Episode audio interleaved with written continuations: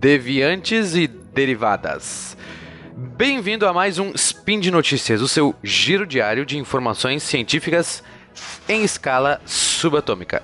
Meu nome é Bruno Galas e hoje, dia 25 Dryadan, do calendário Decatrian e dia 20 de abril do calendário Gregoriano, aquele do nosso bom e velho cotidiano, falaremos sobre desastres ambientais e felicidade no espaço. Primeira notícia será sobre um desastre ambiental em talvez potencial no Pará, aqui no Brasil. E segunda notícia mais curtinha será sobre o lançamento de um telescópio da NASA. Massachusetts.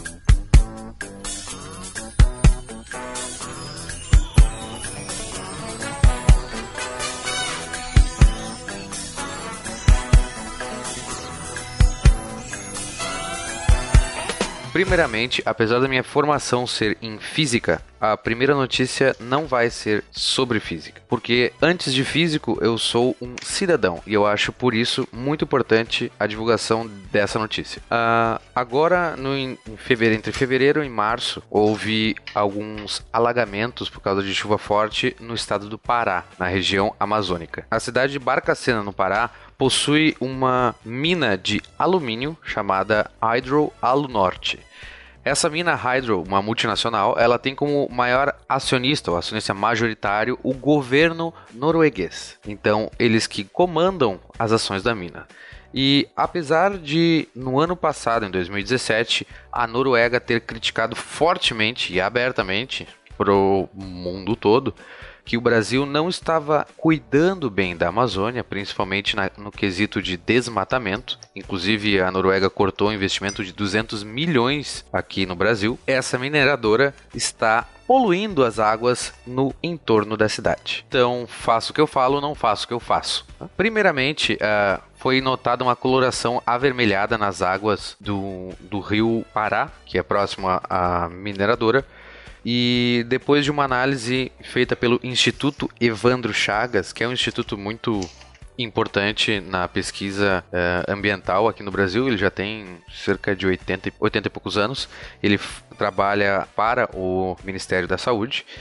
Uh, foi constatado uma concentração de alumínio nas águas 25 vezes mais alta do que o permitido por lei. Além disso, numa primeira inspeção foi descoberta uma tubulação clandestina da mina, jogando rejeitos não tratados de resíduos da mineração direto no rio. Uh, dentre esses rejeitos, coisas simples como soda cáustica, chumbo, mercúrio, arsênio, coisa pouca. Além disso, uh, esses afluentes são responsáveis pela alimentação de toda a água de cidades ao redor tanto para consumo direto como para a pesca. Numa inspeção mais a fundo, foi encontrada, além da tubulação irregular, uma barragem que não tinha licenciamento e estava sendo usada para guardar resíduos tóxicos da transformação da bauxita em alumínio. A bauxita é um minério da onde se extrai o alumínio, mas para fazer essa extração, essa separação, é necessário passar por vários processos químicos. Esses processos químicos envolvem alguns produtos muito tóxicos. Essa barragem, além de ser ilegal, ela apresenta falhas na construção e pode representar perigo de vazamento durante chuvas fortes um caso muito semelhante ao de Mariana. Contudo, o caso de Mariana, que já vai completar dois anos e meio, nós tínhamos uma força muito maior por causa da inclinação e quantidade de rejeito dentro da, barra da barragem. Mas no caso de Mariana, o, a barragem ela continha apenas apenas material onde era feita a limpeza do minério. Então eles extraíam o minério, passava pela limpeza e depois ele passava pelos produtos químicos para fazer a extração do, do minério. A barragem no Pará, da Hydro Alunorte, ela não é apenas de limpeza. A limpeza fica em outro lugar, enquanto que ali é somente de material químico muito tóxico para a saúde, seja humana ou da, da fauna e flora. Então, apesar de não ser uma ameaça com um rompimento com a força igual de Mariana, a toxicidade muito maior. O Instituto Evandro Chaves continua fazendo alguns testes, uh, como de contaminação da água e de vários rios ao redor, E dia 28 de fevereiro eles encontraram esse primeiro canal. Dia 9 de março eles encontraram um segundo canal ilegal. E dia 15 de março, um terceiro canal ilegal que mandava diretamente material não tratado para os afluentes. É, a empresa, a Hydro, que comanda a mina, eles alegam que os estudos do Instituto Evandro Chagas não são muito acurados. Inclusive, o presidente da companhia, que se chama, não por falta de estereotipismo, Sven, questiona a precisão e veracidade do instituto. E por algumas análises próprias da companhia, eles não encontraram nenhuma contaminação em nenhum dos lugares onde o instituto fez pesquisa.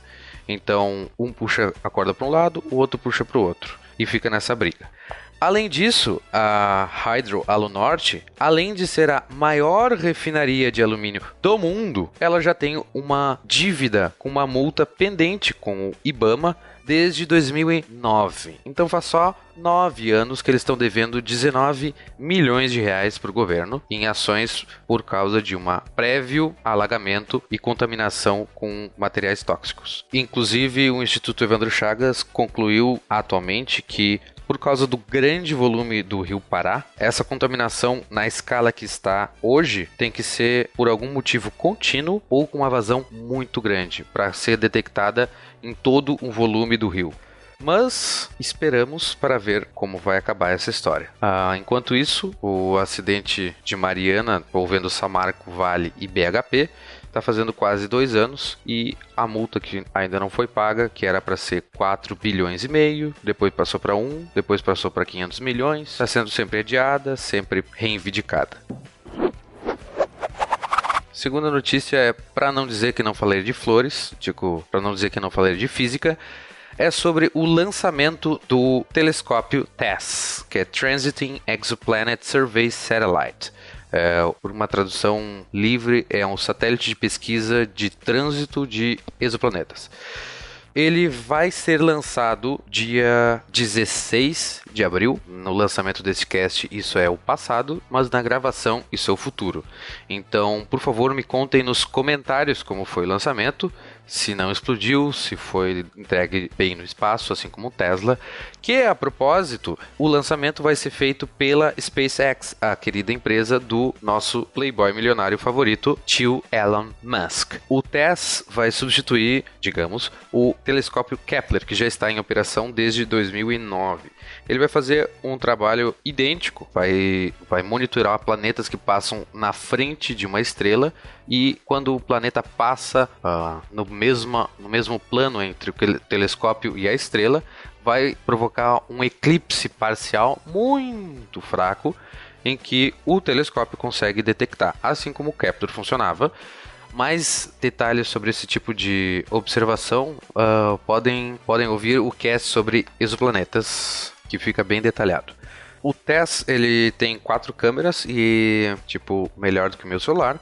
E ele consegue ter uma, ele consegue ter uma resolução e uma precisão muito melhor do que o Kepler para principalmente estrelas mais próximas de nós e por isso mais brilhantes o que essas estrelas antes eram muito luminosas e acabavam ofuscando o Kepler, o TESS vai conseguir analisar. Então, estrelas de 30 até 100 vezes mais brilhantes que o Kepler conseguia analisar, o TESS vai poder encarar. Isso a gente vai conseguir ver, portanto, estrelas mais próximas e inclusive planetas menores, já que o Kepler ele era especialista em encontrar os famosos hot Jupiters, os Júpiteres quentes, que são planetas muito grandes do tamanho de Júpiter que orbitam próximo às estrelas, enquanto que o TESS vai conseguir ver planetas menores, como planetas rochosos, tipo a Terra. Então, talvez o Terra 2.0 seja detectado pelo TESS. Além disso, as câmeras do TESS não trabalharão exatamente na faixa do espectro de luz visível. Uh, ele vai pegar um pedacinho do, da luz visível e um pedaço de infravermelho, de, de 600 a 1000 nanômetros de comprimento de onda. O que vai ser ótimo que ele vai entrar em órbita agora nas próximas semanas, na próxima semana, já que o Kepler está tendo problemas com combustível. O Kepler já catalogou aí confirmados cerca de 2 mil exoplanetas e ele está em órbita desde 2009. Mas em 2013 ele teve problema em duas das quatro rodas de reação, que funcionam como giroscópios para apontar o telescópio para algum lugar específico conseguiram dar uma sobrevida para o Kepler uma, com algumas estratégias usando vento solar aí, que é uma resolução genial.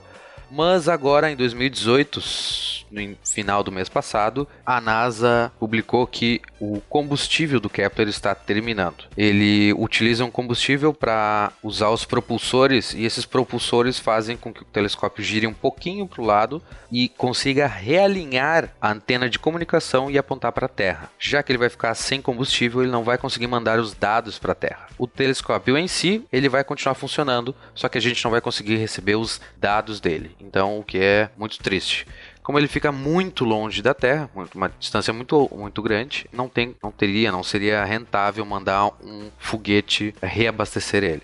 Então, o TESS está entrando bem em hora, já que o Kepler deve parar de funcionar nos próximos 2 a 6 meses. Como o telescópio está muito distante da Terra, cerca de cerca de 65 milhões de quilômetros de distância, só por comparação, a estação espacial ela fica a 300 quilômetros de altitude acima do solo do, da Terra.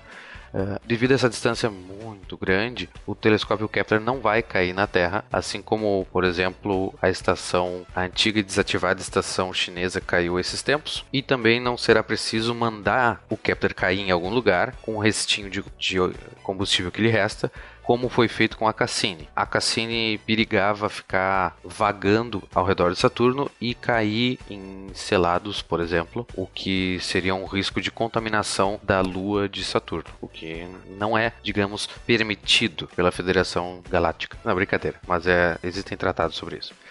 Uh, logo depois de, do lançamento do TES, nós podemos já pensar em 2020, daqui a pouco, para o lançamento do James Webb Space Telescope, que se não atrasar mais, será um grande sucesso, porque ele é muito, muito sensível e ele tem o que diferencia do TESS são espectrômetros, o que são uma delícia, porque nós podemos fazer espectrometria de planetas e atmosfera de planetas distantes. Então a gente pode saber o que tem, por exemplo, em TRAPPIST B. É, e assim nós conseguimos, por exemplo, saber se tem gás carbônico na atmosfera ou outros indicativos de vida, bioassinaturas. E por hoje é só, pessoal. Lembrando que deixem seus comentários aqui no post, me contando como foi o lançamento do teste. Espero que não exploda. Lembro ainda que este podcast só é possível acontecer por causa do apoio do patronato do SciCast, tanto no Patreon como no Padrim. Então, that's all, folks. Um grande abraço e até a próxima.